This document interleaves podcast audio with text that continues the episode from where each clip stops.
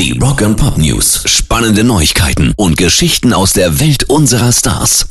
Pairs Rock and Pop News. Queen haben mit dem Riesenerfolg von dem Film Bohemian Rhapsody angeblich keinen Cent verdient. Noch eins. Nochmal. Wie viele Galileos willst du noch? Das behauptet Gitarrist und Kopf der Combo Brian May. Ich musste neulich lachen, weil in der Zeitung stand, dass wir durch diesen Film reich werden, wenn Sie nur wüssten. Wir hatten letztens einen Buchhalter da und wir haben immer noch keinen Cent davon gesehen. Ist das nicht lustig? Wie erfolgreich muss ein Film sein, bevor man Geld verdient? Das sagt Brian May. Der Film erzielte weltweit über 900 Millionen Dollar, setzte sich noch vor Straight Outta Compton als erfolgreichstes Biopic aller Zeiten an die Spitze.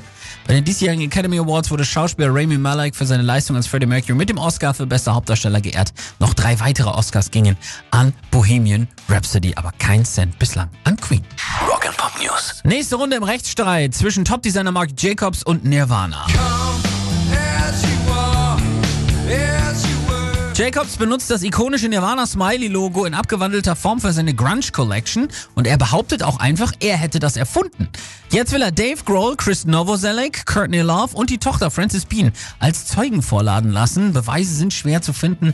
Angeblich hat Kurt Cobain den Smiley mit den Kreuzen als Augen und der seitlich raushängenden Zunge für den Flyer einer Release-Party zum Mega-Album Nevermind 1991 selbst gezeichnet. Also eine Einigung da weiterhin nicht in Sicht. Wir bleiben aber dran. Pairs Rock and Pop News.